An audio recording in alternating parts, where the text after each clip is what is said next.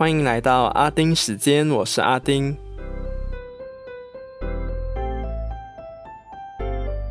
下星期就过年了，天哪，我都还没打扫好，不懂来不来得及啊！那过去这周有很多大新闻，像缅甸政变等等，但我都一直在大扫除，所以没办法，单枪匹马的我这次还是只能聚焦在大马。所以话不多说，就直接进入今天的阿丁看天下。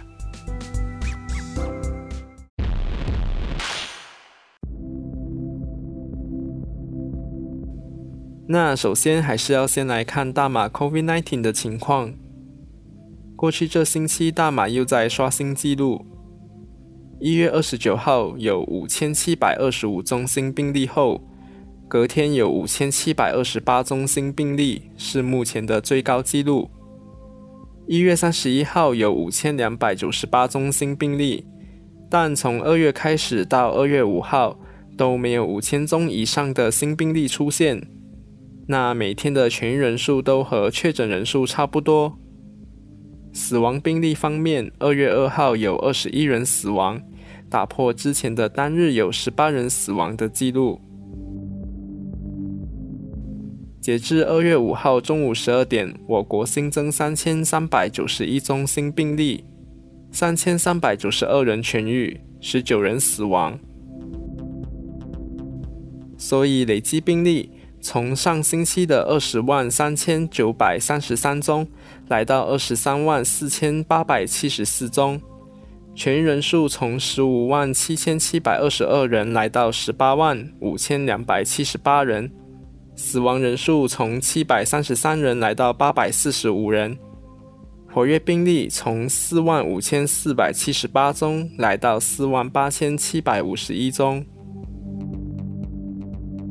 但 Three Doctor No Hisham 在二月五号的时候说，大马需要至少七天的时间来阻断病毒传播链，所以希望大家要做好防疫工作。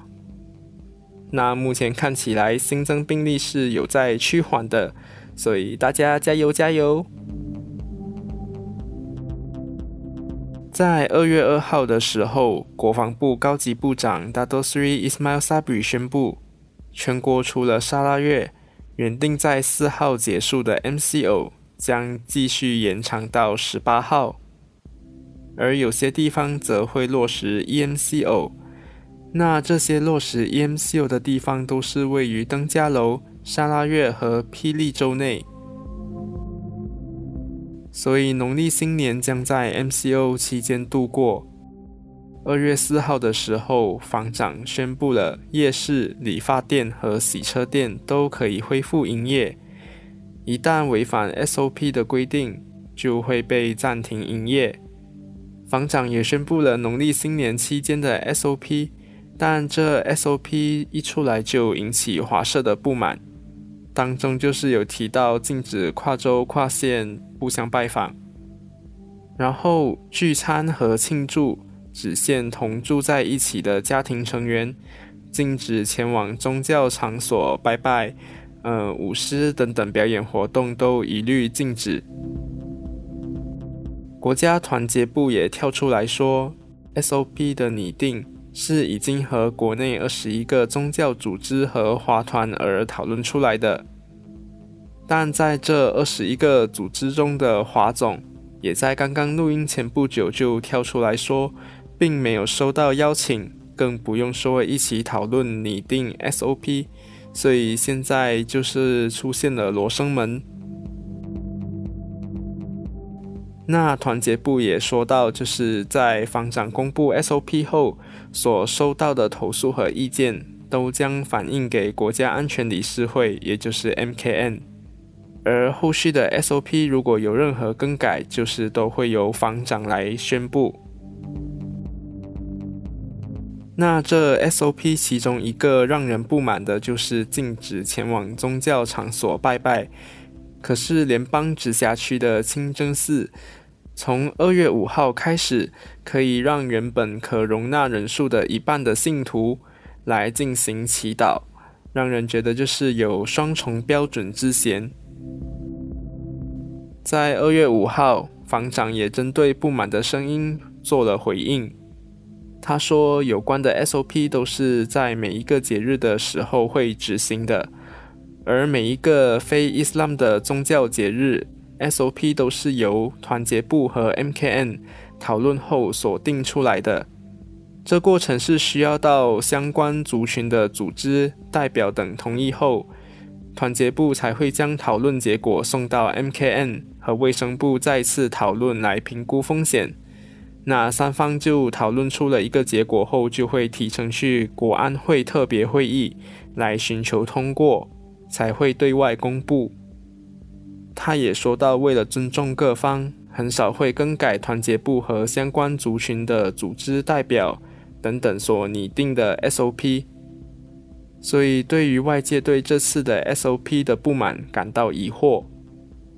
但他也说，如果团结部有意进行更改，是可以和国安会重新讨论的。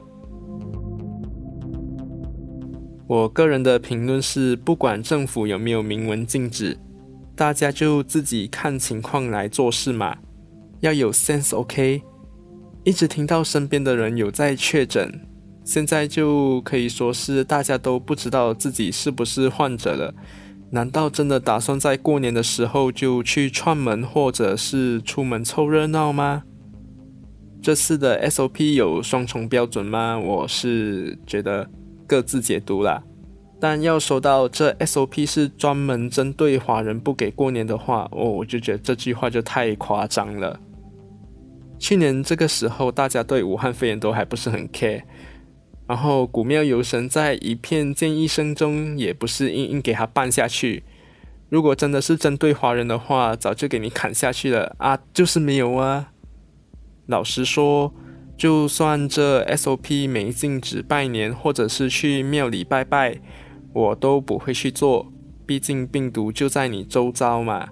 所以大家就真的做好自己的本分。不需要等，或者说，嗯，可以是依赖政府来帮人民制定 SOP 的时候，才来去呃跟从。所以就是自己要保护好自己呀。接下来就和大家跟进我这里之前提到的 illegal dumping 的情况。呃，老实说，效率就是这样。那天来挖断通往里面的路后，就没有后续进展了，所以现在就等过年后才去跟进。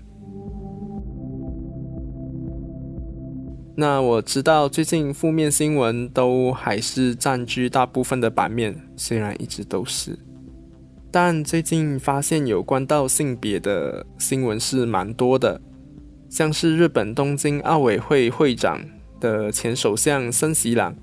说女性理事多的话会拖慢进度的歧视性言论。鸡排妹郑嘉纯指控翁立有性骚扰。呃，话说翁的记者会根本是公关灾难。还有就是我每天的精神粮食 UDN Global 转角国际的两位女性编辑被恶意留言攻击。根据其中一位编辑举例，其中一条留言是写。女编辑的声音听起来很无知，男编辑是不是喜欢找这种编辑来当同事等等的言论？结果短期内两位编辑就是要休息一下，由其他编辑来帮忙录制 podcast。鸡排妹遭受到的酸言酸语更是不用说，根本不堪入目。嗯，像极了大马华文媒体下的留言区。那我举的这三个例子中，两个就是台湾了。虽然说台湾一直都是民主自由的典范，但有时这种留言真的是让我不敢置信啊！不说远的，我就说近的好了。我认识的人中呢，就有认为女性是嗯不能成大事，女人就是要服从男人，因为女人不能比男人厉害等等，而且男女都有。可见女性始终就是要比男性低一等，或者是多多等就对了。但这真的不对啊，因为我觉得就是大家都是人啊。我听到这种言论的时候，真的是会翻白眼的。女性呢，往往都会变成要被检讨的对象。嗯，我不是说男性就不会有受害者，但是以整体而言的话，女性在现今社会还是会被因为是女性而有所限制着。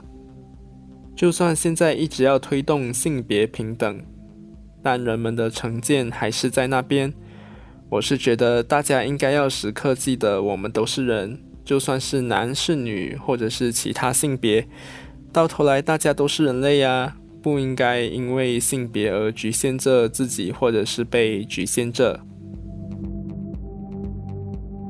性别不应该成为一个人的短处。嗯，我其实就只是要说这个而已啦。可能现在是深夜了，所以忙了一天，头脑有点卡掉了。所以在听的你应该明白我想要表达的意思？好了，今天就说到这里。下个星期上架的话，会是在大年初二，所以可能有更新，可能不会有更新。嗯，如果不会更新的话，我会在 FB 和 IG 上面宣布的。好，就这样，拜。